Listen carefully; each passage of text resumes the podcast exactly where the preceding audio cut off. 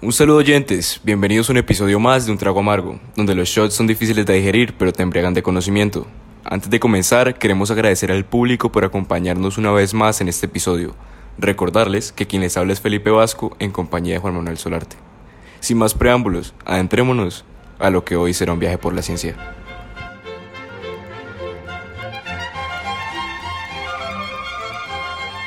Cuando hablamos del espacio exterior, estamos a la vez refiriéndonos a un miedo escondido y una incertidumbre insaciable, pues nuestro conocimiento de este no solo es poco, también es muy inconsistente. De aquí nace la curiosidad humana por explorar, esa necesidad por conocerlo nunca antes visto. El problema es que la comunidad no científica siempre apunta a metas muy desviadas a la capacidad tecnológica actual. Por supuesto, y es que una de las preguntas que muchos de nosotros nos hacemos es ¿y ahora dónde iremos? Cada día queremos saber un poco más de nuestro próximo hogar, un sitio en donde la vida pueda prosperar con éxito.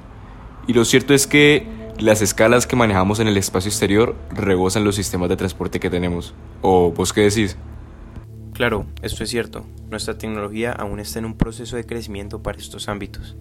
Hace unos años salió a la luz una noticia sobre el satélite Voyager 1, para los que no saben, el Voyager 1 es la acompañante de otra nave espacial nombrada con el número consecutivo que tenía como misión inicial hacer una investigación en Saturno y Júpiter, pero que finalmente terminó con la exploración de los bordes del sistema solar.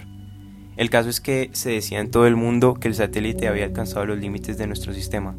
Sin embargo, la NASA desmintió esto en su misma noticia, aclarando que el satélite había alcanzado el espacio interestelar, mas no dejar el sistema solar. De hecho, la ciencia afirma que el límite del sistema solar se encuentra más allá de la nube de Oort, que es la última capa de nuestro sistema, ubicada a casi un año luz del Sol. Algunos cálculos aproximan que este satélite llegará a la nube en 300 años y saldrá en otros 30.000. Un dato un tanto desilusionante, ¿no lo creen? Incluso, si el satélite sobreviviera a las condiciones que existen allá afuera, sus motores tienen la capacidad para funcionar hasta el año 2025 a partir de ese momento quedará la deriva, perdiendo su rumbo. Es más, se reconoce al Voyager 1 como el objeto más rápido creado por el hombre. Ya se imaginarán qué significa considerar otros recursos para la búsqueda espacial de largas distancias.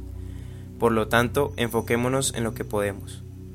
El sistema solar aún abarca muchos misterios, por ejemplo las lunas de Saturno, que por alguna razón están arrojando datos que podrían inferir condiciones aptas de vida, o sin alejarnos demasiado nuestra propia luna.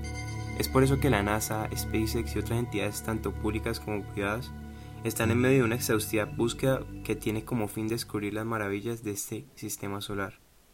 Y todo producto de la curiosidad, el deseo por conocer.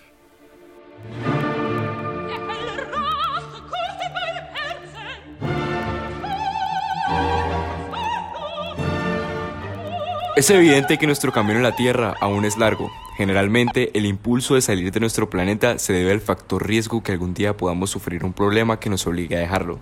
Por lo tanto, nuestro deber es con el planeta, de hacerlo un lugar seguro mientras vivamos en él. Quién sabe, tal vez el COVID-19 llegó para darle un respiro al ambiente. Después de todo, sabemos que en Venecia las líneas de agua se han limpiado, o que la reducción de emisión de CO2 en China disminuyó un 25% gracias al aislamiento, que esto es equivalente a un 6% a nivel global. Y aquí Vasco, quiero hacer referencia a la imagen de este podcast y a la vez a la mente brillante de Carl Sagan, quien en su libro Un punto azul pálido redactó las siguientes palabras. La Tierra es el único mundo que alberga vida. No hay ningún otro lugar al menos en un futuro próximo al cual nuestra especie pueda emigrar. Visitar sí, colonizar aún no.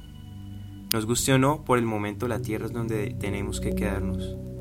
Se ha dicho que la astronomía es una experiencia de humildad y formadora de carácter. Tal vez no hay mejor demostración de la soberbia humana que esta distante imagen de nuestro minúsculo mundo. Para mí subraya la responsabilidad de tratarnos unos a los otros más amable y compasivamente y de preservar y querer ese punto azul pálido, el único hogar que hemos conocido. Nadie podría haber tenido mayor razón.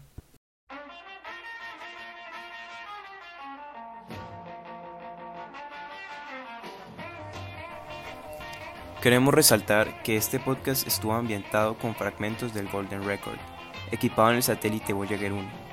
en el cual encontramos melodías y sonidos particulares del planeta Tierra. Muchas gracias a todos los oyentes por dedicarle un espacio de su tiempo al conocimiento. Recuerden que pueden sintonizarlos todos los jueves a las 8 pm vía SoundCloud, Apple Music o Spotify. Pueden escucharnos desde todas las plataformas. Solo nos queda desearles buenas noches. Este podcast fue escrito y narrado por Felipe Vasco y Juan Manuel Solarte. Algunas de las fuentes usadas en el podcast son la sonda Voyager 1 abandonó el sistema solar, publicado por el Foro de Noticias de la NASA en el año 2003. China redujo emisiones de CO2 a la atmósfera por coronavirus, artículo publicado en la sección sostenible de la revista Semana este mismo año. Y la página oficial de la misión Voyager 1, que nos brindó el apoyo científico.